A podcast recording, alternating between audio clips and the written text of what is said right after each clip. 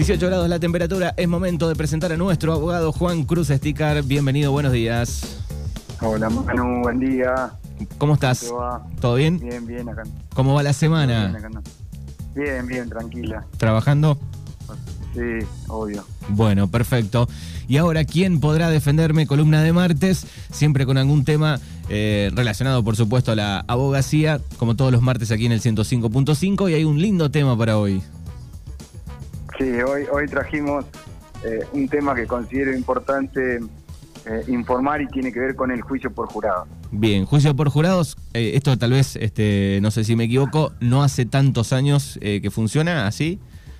Tal cual. Ah. El juicio por jurado ha sido implementado en la provincia de Buenos Aires en el año 2013 mediante la sanción de la ley 14.543 que al año siguiente, es decir, en el año 2014, fue modificada parcialmente por la ley 14.589. Perfecto.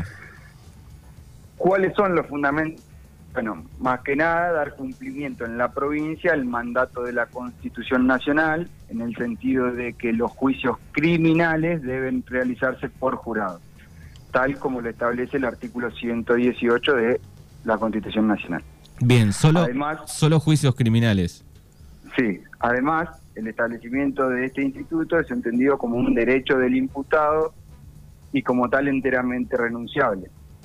Acá hay una, hay una primera crítica que surge de un caso reciente y resonante que se dio en Mar del Plata, donde en una violación en manada se llega al juicio por jurado por decisión de los imputados y es ahí donde la víctima o parte acusadora plantea que es injusto esto porque no tiene esa posibilidad de elegir llevar a cabo el juicio mediante jueces profesionales, como así tiene esa posibilidad eh, el imputado.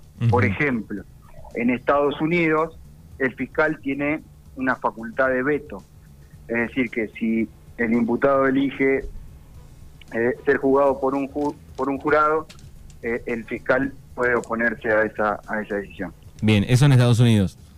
Sí. Bueno, en el ámbito de la provincia de Buenos Aires, ¿cuáles son los delitos que ingresan en la competencia del jurado? Bueno, aquellos delitos cuya pena máxima en abstracto exceda los 15 años de prisión o, reclu- o reclusión. Es decir, si bien la Carta Magna dice que deben realizarse mediante juicio por jurado todos los juicios criminales, bueno, en la práctica la ley provincial es más acotada y solo habla de los delitos más graves, es decir, cuantitativamente más graves porque se centra en, en la pena, en la cantidad de años de, si esto lo comparamos con otro modelo, por ejemplo, en Estados Unidos, prácticamente todo el universo de los delitos ingresa en la esfera de competencia del jurado, porque solo se exige que los delitos tengan penas mayores a seis meses. Eso lo vemos todo el tiempo en, eh, en películas, en series. Sí, tal cual. En España, por ejemplo, la competencia es cualitativa y no cuantitativa, y tiene que ver con la sencillez en la resolución del tipo penal. Es decir, eh, homicidios o incendios forestales que son de sencilla resolución. Si, si lo comparamos con, con otras jurisdicciones de Argentina, Neuquén es la que más es más cercana a la provincia de Buenos Aires porque también exige 15 años, pero a diferencia de Buenos Aires, Neuquén le da la potestad al órgano acusador, porque ya no habla de penas en abstracto, sino en concreto, es decir, se ubica en el pedido de pena que haga el fiscal. Bien. Y Córdoba, que es pionera en la implementación del instituto, utiliza una competencia cualitativa ligada al carácter conmocionante de la repercusión del delito. Es decir, cómo repercute cierto delito en la sociedad. Por ejemplo, eh, entran en la competencia del jurado los delitos de anticorrupción o delitos contra la integridad sexual seguido de muerte o el homicidio en ocasión de tortura, etcétera. Bien, ¿y, eso que lo decide un juez, por ejemplo, en el caso de, de decir, bueno, va con jurado o no? No, no, no, es, eh, es la ley misma. Va por la ley. Sí, en realidad eh, la competencia del jurado es obligatoria, pero se le otorga al imputado una facultad excepcional, limitada y perentoria. ¿Por qué decimos que es excepcional, limitada y preventoria? Bueno, porque el imputado tiene un cierto plazo para poder hacer uso de, de, esta facultad de, renunciar a, a, la competencia del jurado. Bien.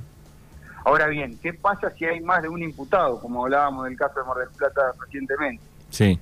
Si uno de ellos hace uso de la renuncia al juicio por jurado, esta decisión afecta al otro y acá hay una inconstitucionalidad flagrante del artículo 22 bis de esta ley que surge del fallo de Díaz Villalba, porque si el si el, instituto surge como un derecho del imputado, ¿cómo, cómo puede eh, influir la decisión de uno en, el resto? Bueno, acá habrá que seguir trabajando y, y hacer alguna modificación.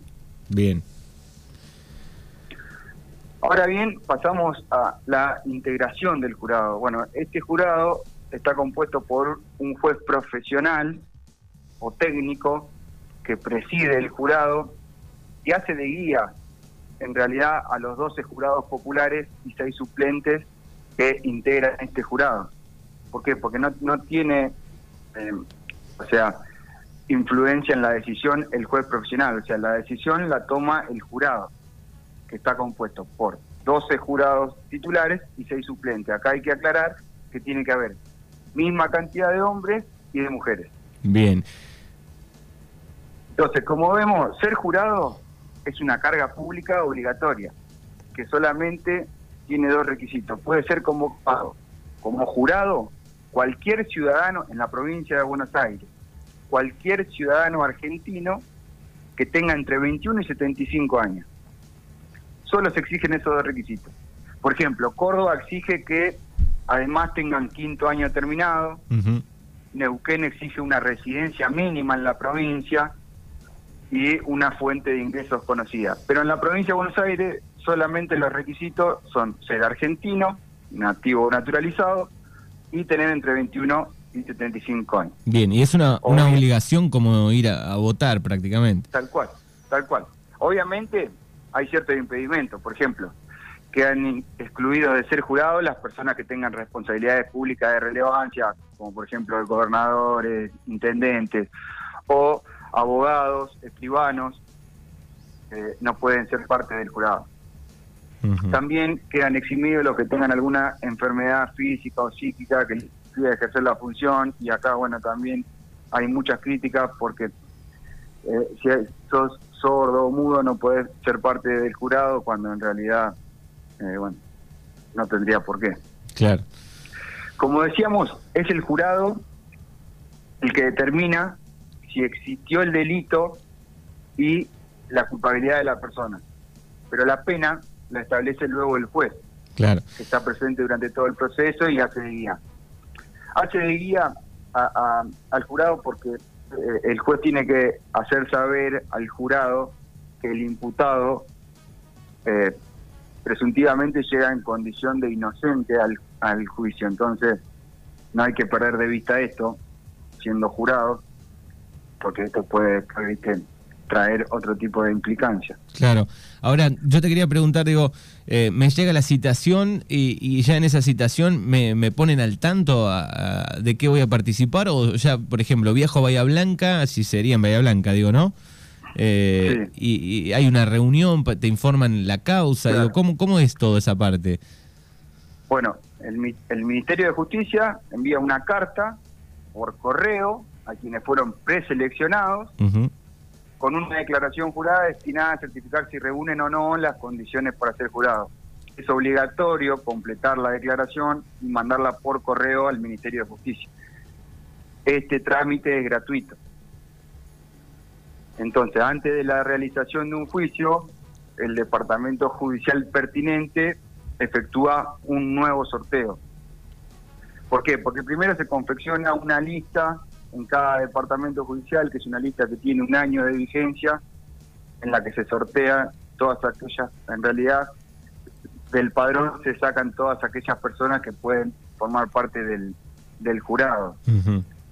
Después, antes de cada juicio, se hace un sorteo, una preselección, que se llama participar eh, a 48 ciudadanos eh, de esta audiencia preliminar.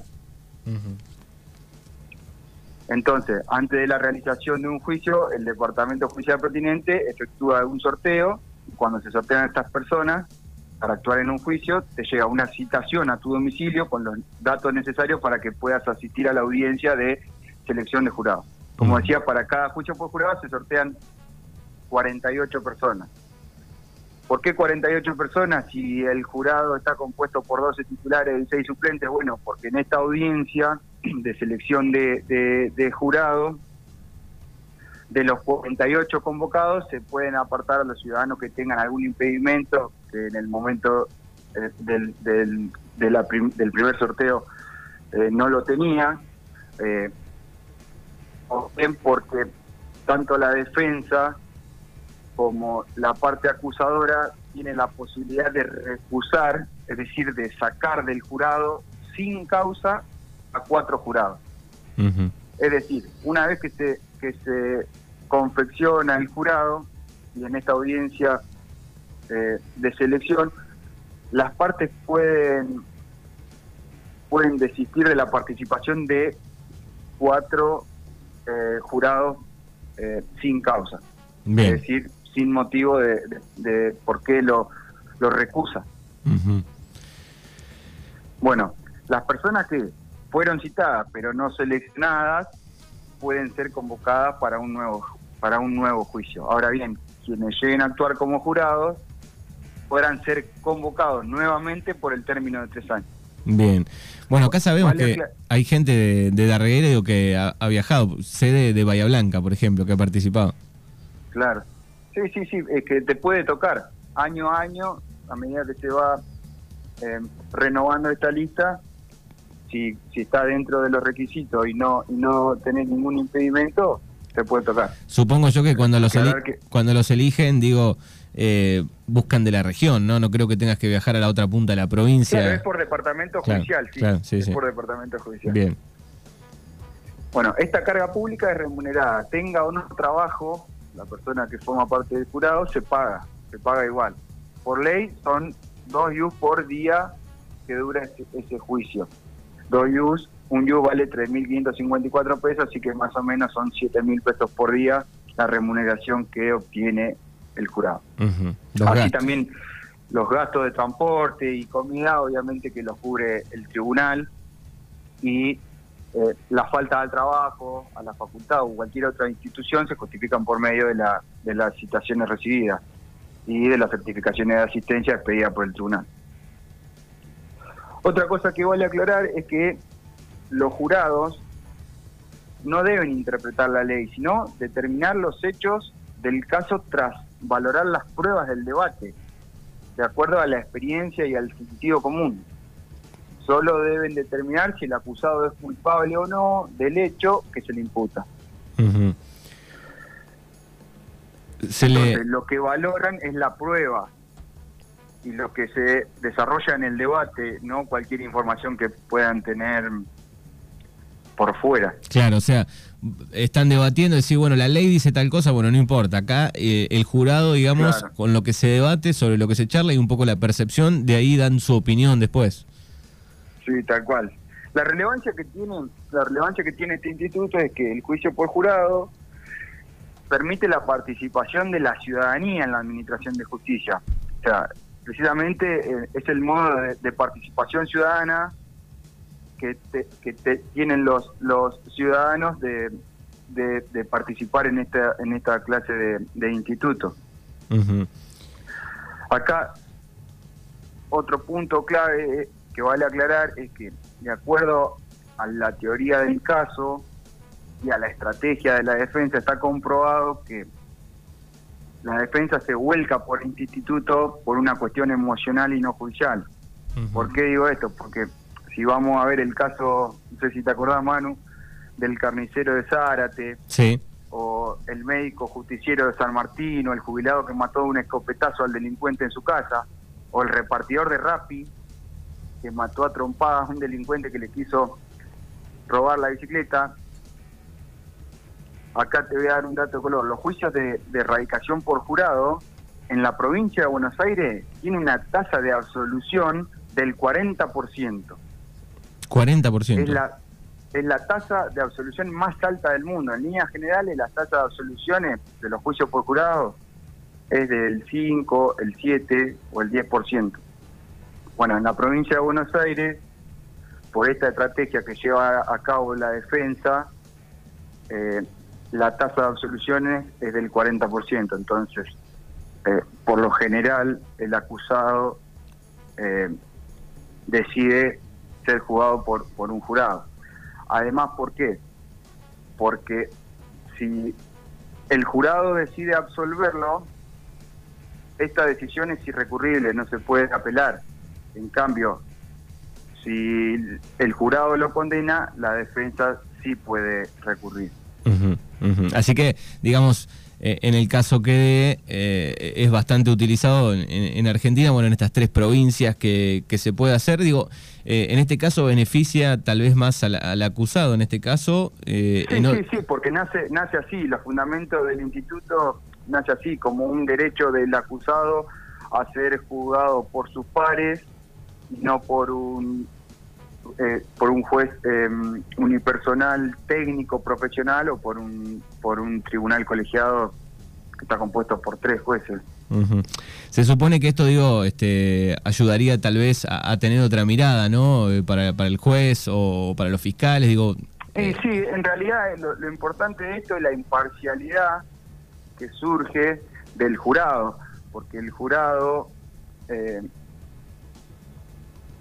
tiene que centrarse eh, en, el sentido común, eh, pero no puede dejarse llevar por, por sus emociones o entonces puede decidir la culpabilidad o no de determinado imputado de, de la o sea con sentido común, que no tiene lo pienso, técnicos. Lo pienso rápidamente en alguno de los casos que nombraste, digo, bueno, para la ley obviamente eh, está penado este, matar a alguien, pero lo hiciste en defensa propia, el juez mira la ley y dice, bueno, yo te tengo que dar por matar a alguien tantos años, pero digo, eh, en este caso el jurado, digo, podría, bueno, tener otra mirada, ¿no? Fue en defensa propia, pasó esto, lo otro, qué sé yo. Sí, tal cual. Bien, así que solamente estas tres provincias, Neuquén, Buenos Aires y Córdoba. No, no, no, son ah. algunas de las que ah. de las que yo busqué algunas diferencias para compararlo lo que sucede ah, en la provincia de Buenos Aires con el resto de los de las jurisdicciones. Bien, bien, perfecto, ahí entendí. Pero bueno, hay que tener presente que nosotros al estar al formar parte de la provincia de Buenos Aires, la ley esta la que la que está vigente. Perfecto, perfecto. Bueno, así que bueno. ¿Quedó algo más? No, no, es, más que nada esas son algunos de, los tips que hay que tener presente a la hora de, de tanto, porque acá hay una conjunción de, derechos, porque hay un derecho del acusado a ser juzgado por su padre y también hay un derecho de, de la ciudadanía a formar parte de, de un jurado y con esto tener la posibilidad de, de decidir acerca de la culpabilidad o no de un imputado en un caso concreto. Sí, sí, es como que no está mal, pero bueno, hay que, seguramente con el paso del tiempo, eh, las leyes se irán acomodando, ¿no? Lo, que falta, lo que está mal. Perfeccionando, sí. Sí, sí. Pero es, es, un instituto que de, de, gran evolución y, y ha servido mucho en la justicia penal de Argentina. Muy bien. Bueno, es Juan Cruz Estica que está con nosotros aquí, nuestro abogado, en este día martes. ¿A dónde pueden este, ubicarte a través de las redes sociales?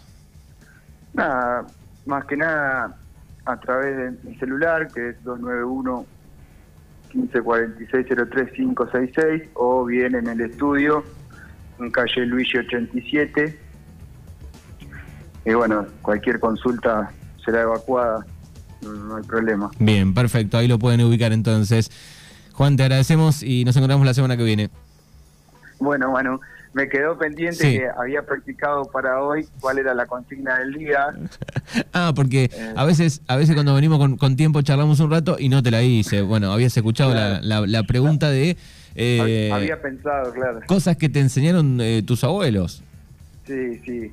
Nada, más que nada A mí, en lo personal, mi abuela Susana me enseñó el arte de la cocina, que es, que es tan lindo, pero por sobre todas las cosas siempre me enseñó que cuando uno llega por primera vez a un lugar, es la máxima de pedir por favor, permiso y gracias. Y bueno, recordarle eso seguro me está escuchando y se va a poner contenta. Bueno, saludos Esa y máxima me quedó. bien, es- es- son cosas importantes, ¿no? El saludar y todas las tres cosas que nombraste. Sí. Bueno, nos, nos encontramos la Bueno. semana que viene. Abrazo. Dale, dale, Manu, te mando un saludo. A ver cómo está, chao. Juan Cruz, sticker pasado aquí por Mañanas Urbanas.